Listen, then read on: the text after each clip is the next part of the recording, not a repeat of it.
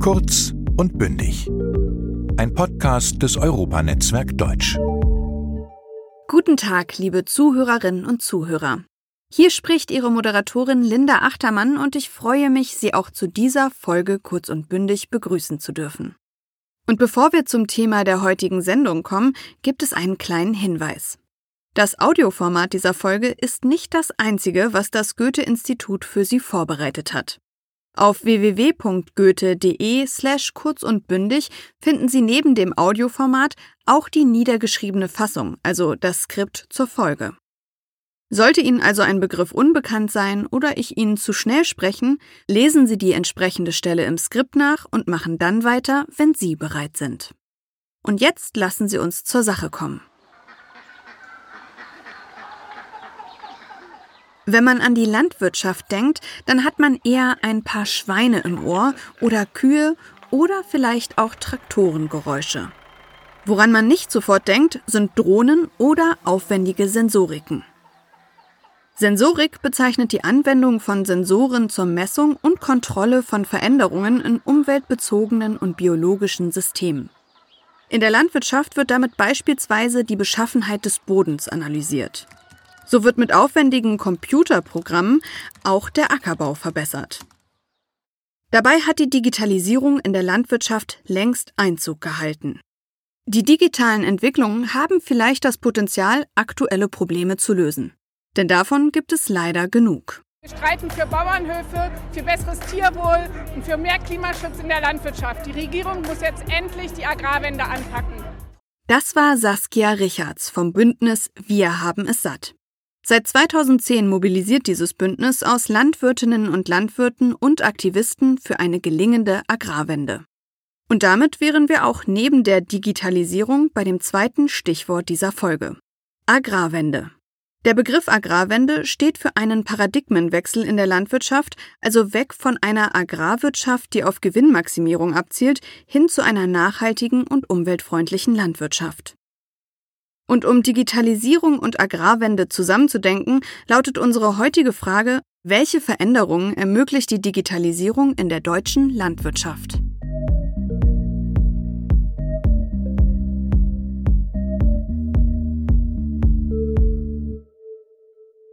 Um diese Frage zu beantworten, habe ich zum einen mit Cornelia Welzin gesprochen.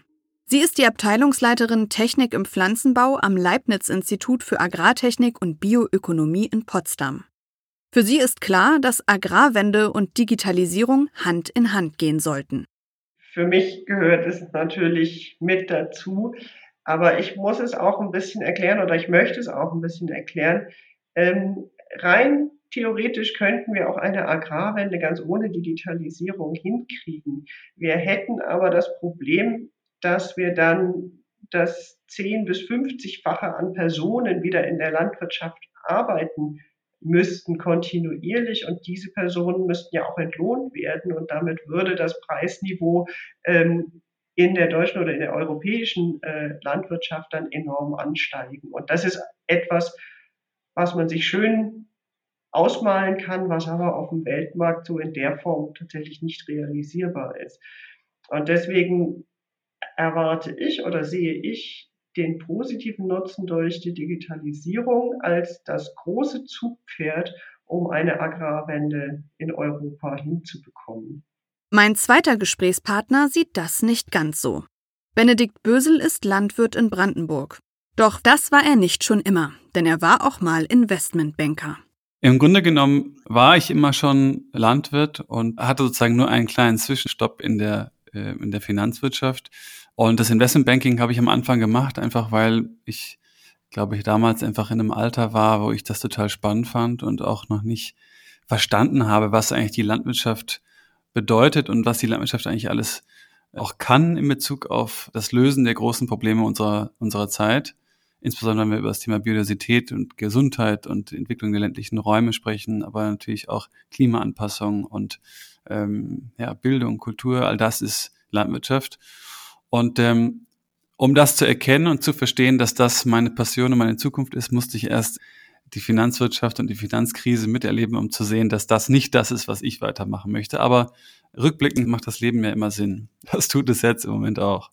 Sowohl Cornelia Welzin als auch Benedikt Bösel versuchen mit ihrer Arbeit in der deutschen Landwirtschaft etwas Gutes zu tun. Dennoch sind ihre Standpunkte zum Thema Digitalisierung und die daraus resultierenden Möglichkeiten unterschiedlich, wie diese Folge noch zeigen wird. Zu Beginn sollten wir uns erstmal einen Überblick verschaffen, wie digital die deutsche Landwirtschaft bereits ist und was der Begriff überhaupt bedeutet. Ja, das ist äh, wirklich ein extrem breites Feld. Die Digitalisierung, die gibt es ja im Prinzip gar nicht. Das sind alle die Technologien, die jetzt in den letzten, sag ich mal, 20 Jahren entstanden sind und vor allen Dingen in den letzten fünf Jahren ist der Bereich der künstlichen Intelligenz noch neu dazugekommen. Aber wir haben also auf der einen Seite die Automatisierungssysteme, also sprich die autonom fahrenden Traktoren oder die Robotiksysteme. Auf der anderen Seite haben wir aber die ganze äh, Wissensgenerierung mit Hilfe von künstlicher Intelligenz, wo wirklich datengetrieben Wissen, neues Wissen auch geschaffen wird. Dann haben wir den Bereich der Agronomie, wo die Landwirtschaft als solches äh, weiterentwickelt wird mit Hilfe eben zum Beispiel dem Methoden aus der künstlichen Intelligenz, aber auch mit Simulation, mit virtueller Realität, wo auch Zusammenhänge abgebildet werden können und darauf basierend Entscheidungen zum Beispiel gefällt werden. Ja, und last but not least gehört auch die ganze Connectivity, wie man so schön sagt dazu. Das heißt, die Vernetzung, die Information und die muss für die Maschinen verfügbar gemacht werden. Unterm Strich für mich bedeutet Digitalisierung eigentlich Informatisierung. Das heißt, wir machen Informationen, nicht nur Daten, sondern daraus abgeleitete Informationen verfügbar, maschinenlesbar verfügbar und so, dass wir sie immer und überall abrufen können. Das ist für mich so die Kerndefinition von Digitalisierung. Im Stall reicht das beispielsweise dann von Melk über vollautomatische Putzroboter. Auf dem Feld gibt es autonom fahrende Trecker, Traktoren oder Bulldogs, wie die großen landwirtschaftlichen Fahrzeuge in Deutschland je nach Region genannt werden. Trotzdem bleibt vor allem das besondere Arbeitsumfeld der Landwirtinnen und Landwirte eine große Herausforderung. Denn gerade auf dem Land hakt es mit dem deutschen Datenausbau, also zum Beispiel mit flächendeckend schnellem Internet. Außerdem ist Digitalisierung auch in der Landwirtschaft ein Thema, das Aufmerksamkeit bringt. Oft wird hier aber immer noch in Klischees gedacht. Das findet Benedikt Bösel nicht hilfreich. Ein Klischee ist eine ehemals innovative Vorstellung, Redensart, ein Kunstwerk oder ein Stilmittel, die mittlerweile veraltet, abgenutzt oder überbeansprucht erscheint. Zum Beispiel, dass Digitalisierung immer mit Robotern, Drohnen und künstlicher Intelligenz einhergeht. Ja, ich meine, was die Politik, was die Wissenschaft angeht, was, was ich eben beobachte, was ich irgendwo zu gewissen Teilen nachvollziehen ähm, kann, was aber schade ist, ist, dass heute Innovation immer verstanden wird als Technologie, rein technologisch.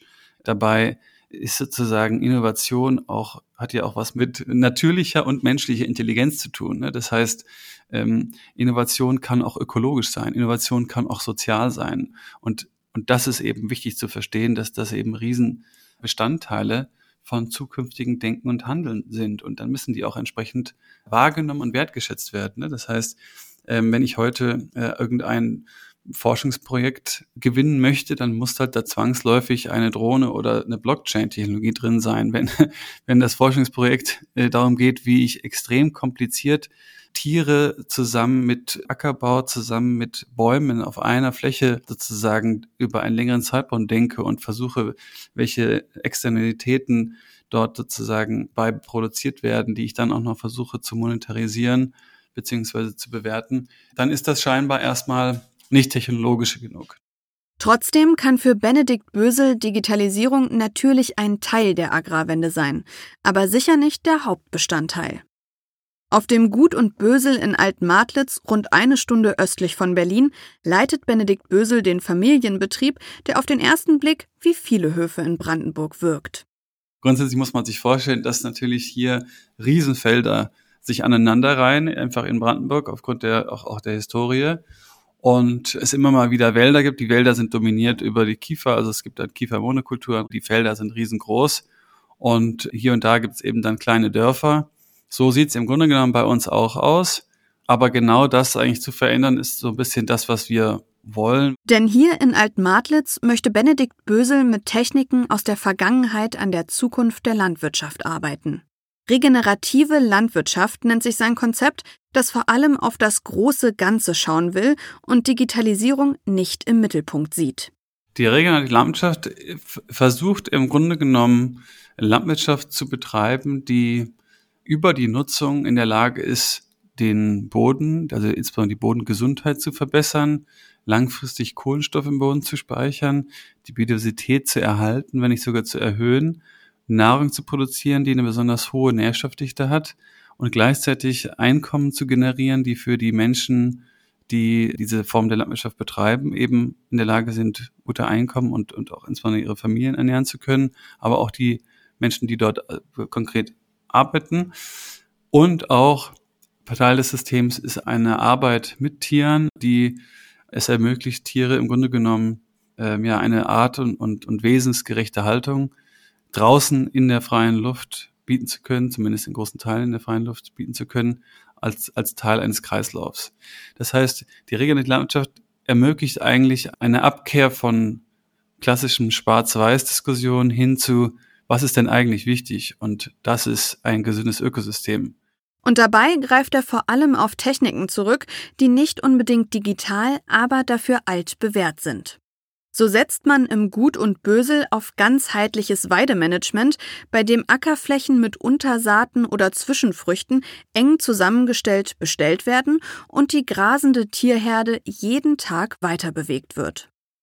Ein weiterer Ansatz, der die Bodenqualität fördert, ist der Agroforst, also das Pflanzen von schmalen Baumstreifen, die gleichmäßig über den Acker verteilt sind. Das Adjektiv altbewährt beschreibt, dass eine Praktik oder wie hier eine Technik in der Landwirtschaft bereits über lange Zeit ausgiebig genutzt wurde und man sich deswegen aus Erfahrung sicher ist, dass sie funktioniert. Eigentlich geht es eben darum Multifunktionalität, das heißt, die, die gleichzeitige Nutzung von diesen Baumstreifen sowie aber auch dem Acker zwischen den Baumstreifen. Ja, da wird also Landwirtschaft betrieben im klassischen Sinne und dann ergänzt durch diese Baumstreifen. Und die Baumstreifen sind eben extrem vielseitig einsetzbar und nutzbar, immer in Bezug eben auf den Standort des jeweiligen Landwirts oder der jeweiligen Landwirtin. Und das kann von der Verringerung von Erosionsgründen sein, also Wassererosion wie Winderosion.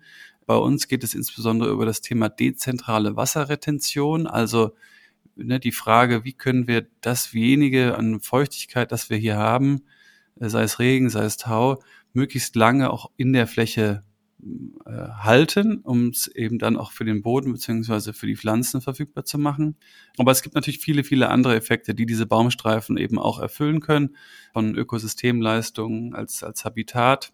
Und dann natürlich auch nochmal ganz, ganz speziell die eigentliche Nutzung der Holzstreifen selber. Das ist eine wunderbare Form, eigentlich komplex zu denken. Und das ist tatsächlich auch genau das, was wir versuchen. Weg von einfach und simpel und mach A, dann B und C und dann kriegst du D hin zu, wir müssen uns der Komplexität von Ökosystemen bewusst werden und die ganzen Annahmen, die wir nutzen, wenn wir in einfachen Arten und Weisen über Landwirtschaft denken, führen dazu, dass wir in ein System reingerutscht sind, das eben die planetaren Grenzen ganz deutlich übersteigt. Das heißt, die müssen eigentlich wieder zurück zur Komplexität.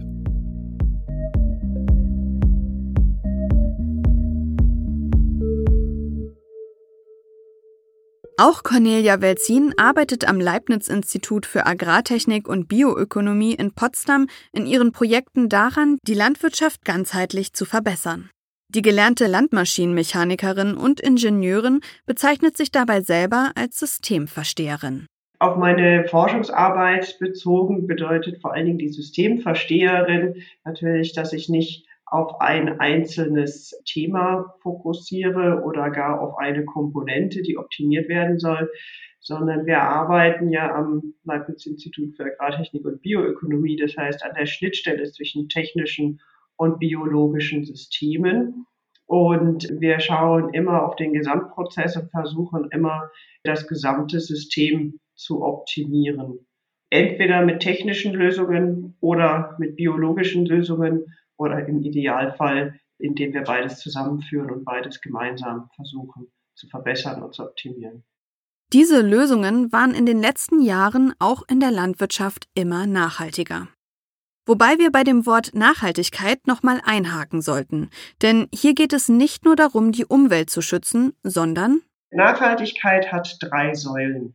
Ökonomie, Soziales und Ökologie. Das heißt also, Umweltschutz ist natürlich ganz wichtig und wurde in der Vergangenheit vielleicht vernachlässigt bei den drei Säulen der Nachhaltigkeit. Aber wir können Umweltschutz nicht denken, ohne den wirtschaftlichen Aspekt mitzudenken und ohne den sozialen Aspekt mitzudenken. Ein gutes Beispiel dafür ist auch die Erfindung des Melkroboters. Es wurde im Prinzip erfunden, weil die Arbeitskapazität der Landwirte einfach am Anschlag war und man eine Arbeitserleichterung brauchte. Man hat natürlich das Tierwohl bei der Entwicklung auch nicht außer Acht gelassen, aber man hat auch festgestellt, dass die ähm, Tiere sehr gut auf diese Melkroboter auch reagiert haben. Das sind jedenfalls die Erfahrungen, die ich selber berichtet bekommen habe. Das heißt also, es funktioniert nur dann, wenn A, der Melkroboter die Arbeit erleichtert, also die sozialen Aspekte der Landwirte äh, in Betracht zieht, wenn er B, finanzierbar ist und das, was er kostet, auch sozusagen wieder einspielt. Und C, natürlich darf er dabei nicht die Umwelt stärker belasten als jede andere Form der Arbeit, sondern sollte im Gegenteil sogar noch helfen, die Nachhaltigkeit zu stärken.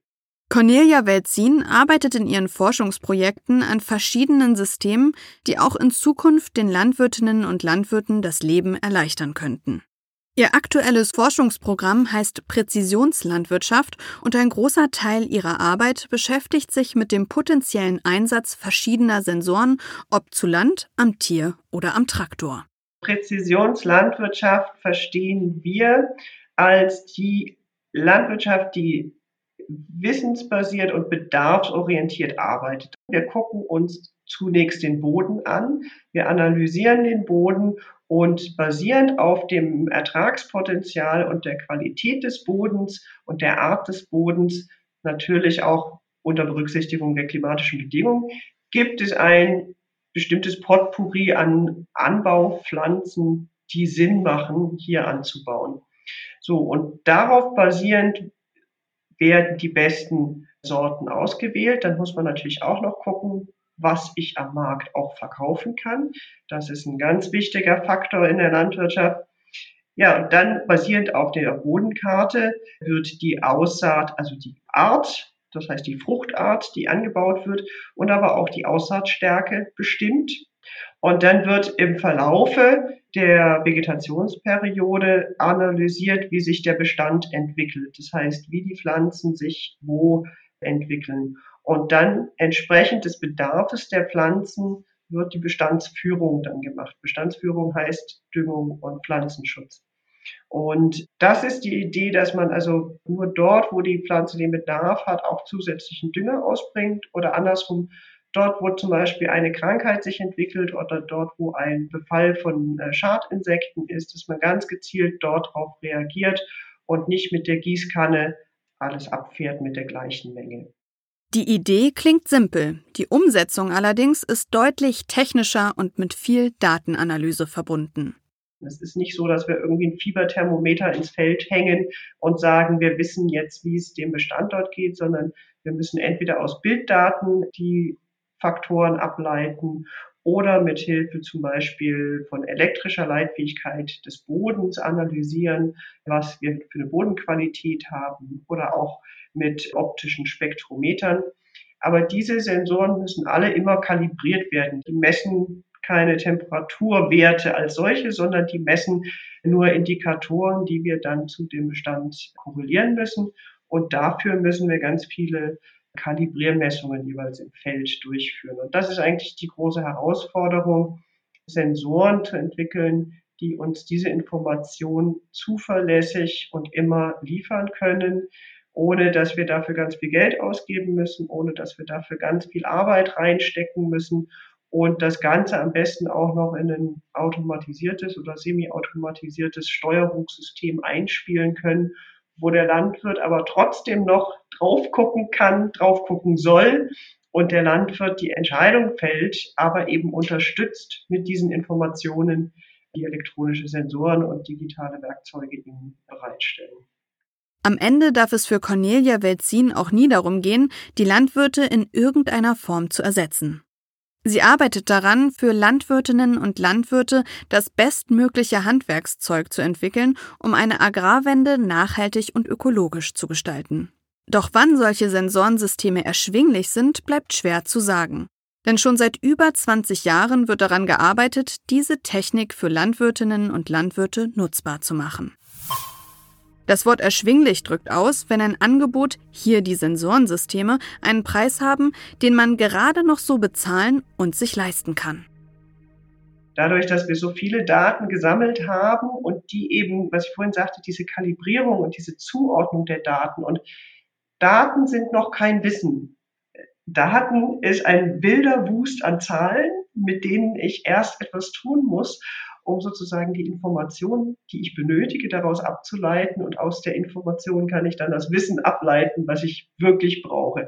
So. Und dieser Zustand, der war vor 15, 20 Jahren einfach noch nicht so, dass Landwirte was damit anfangen konnten. Es gab erste Pioniere, die das auch gemacht haben, aus reiner Begeisterung und reiner eigener Überzeugung. Aber die haben dann sehr viele Stunden statt im Stall zu stehen oder auf dem Feld zu fahren, vor Computer zu kümmern. Und da hilft uns tatsächlich jetzt die neue Welle der Digitalisierung mit den Werkzeugen der künstlichen Intelligenz, dass diese Datenaggregation und aus den Daten auch Wissen zu produzieren, dass wir das jetzt auch dabei sind zu automatisieren. Es birgt natürlich auch Gefahren, wenn wir einem System überlassen, aus den Daten die Information abzuleiten und uns eine Entscheidung zu empfehlen, müssen wir immer aufpassen, dass wir selber auch schlau genug bleiben. An die Aussage, dass wir aufpassen müssen, dass wir schlau genug bleiben, würde Benedikt Bösel sicher anknüpfen. Für ihn steht außer Frage, dass die Digitalisierung eine große Hilfe bei einer gelingenden Agrarwende sein kann. Aber was die Digitalisierung nicht kann, ist von alleine irgendwelche Probleme lösen. Ne? Und die Entwicklungen, die ich sozusagen beobachte, haben sicherlich dort sozusagen zu weit in der, das ist jetzt die Lösung für alles äh, Richtung ähm, gelegen, denn wir jetzt sagen, die Digitalisierung, ne, das ist jetzt unser Weg, das, das alles besser machen zu können. Das, das ist natürlich nicht der Fall. Ne? Wir müssen die Digitalisierung nutzen, wieder zurück zur Komplexität von Ökosystemen zu kommen und diese Komplexität einfacher für uns sozusagen nutzbar und darstellbar zu machen. Dennoch gehen ihm diese Überlegungen nicht weit genug. Wie können wir eigentlich eine Souveränität der Landwirte und Landwirtinnen wieder aufbauen? Wie können wir Landwirte rausführen aus den Abhängigkeiten? Und das sind Subventionen, das sind aber auch natürlich Abhängigkeiten von den Marktpreisen, das sind Abhängigkeiten von dem Einkauf von, von insbesondere synthetischen Inputs. Wie können wir die Verschuldung abbauen? Wie können wir dafür eigentlich sorgen, dass wir insbesondere die jungen Menschen wieder davon überzeugen, aufs Land zu gehen? Wie können wir ein Landwirtschaftssystem entwickeln, wie wir eigentlich auch gerade den jungen Menschen ein Einkommen ermöglichen auf dem Land, dass sie sozusagen überhaupt motiviert sind, das zu tun? Landwirtschaft kann der größte Hebel sein, den wir haben gegen die großen Probleme unserer Zeit. Auch für Cornelia Welzin ist die Digitalisierung kein Allheilmittel. Es kann natürlich auch sein, dass die Digitalisierung dazu führt, dass noch mehr Abhängigkeit von großen Firmen aufgebaut wird, wenn nur die großen Firmen in der Lage sind, einem die digitalen Werkzeuge zur Verfügung zu stellen und damit sozusagen überall den Daumen drauf haben. Also wenn der große Player mir nicht nur den Traktor verkauft, sondern auch noch das Datenmanagementsystem und die Auswertung der Daten und die Empfehlung, was ich nächstes Jahr anpflanzen soll, dann bin ich als Landwirt am Schluss nur noch Ausführungsgehilfe sozusagen. Die Redensart den Daumen drauf haben beschreibt, dass jemand oder hier die großen Hersteller von Geräten für die Landwirtschaft eine bestimmte Sache bzw. einen ganzen Geschäftszweig stark beeinflussen oder sogar ganz kontrollieren.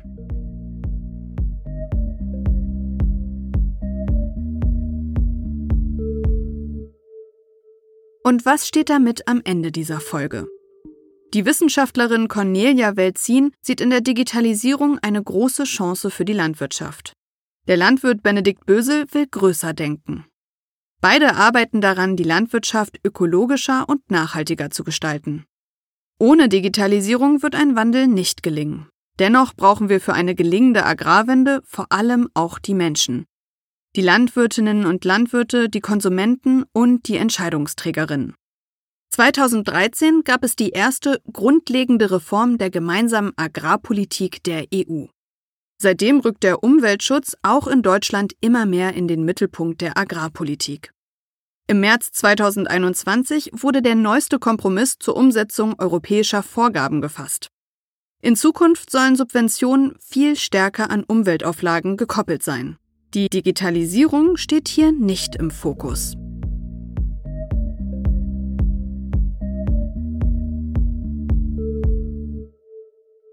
Ich hoffe, dass Ihnen die Folge gefallen hat und dass Sie, wie ich, jetzt öfter darüber nachdenken, wie viel Technik eigentlich hinter dem Glas Milch, was Sie gerade trinken, stecken könnte.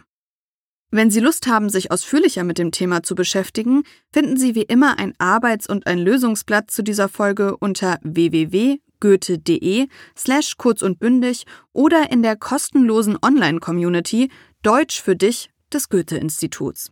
Danke fürs Zuhören. Tschüss! Der Podcast Kurz und Bündig ist eine Zusammenarbeit der Apparat Multimedia GmbH und des Europanetzwerk Deutsch. Das Auswärtige Amt und das Goethe-Institut fördern mit dem Programm Europanetzwerk Deutsch seit 1994 die deutsche Sprache als Arbeits- und Verfahrenssprache in den europäischen Institutionen. Moderation Linda Achtermann.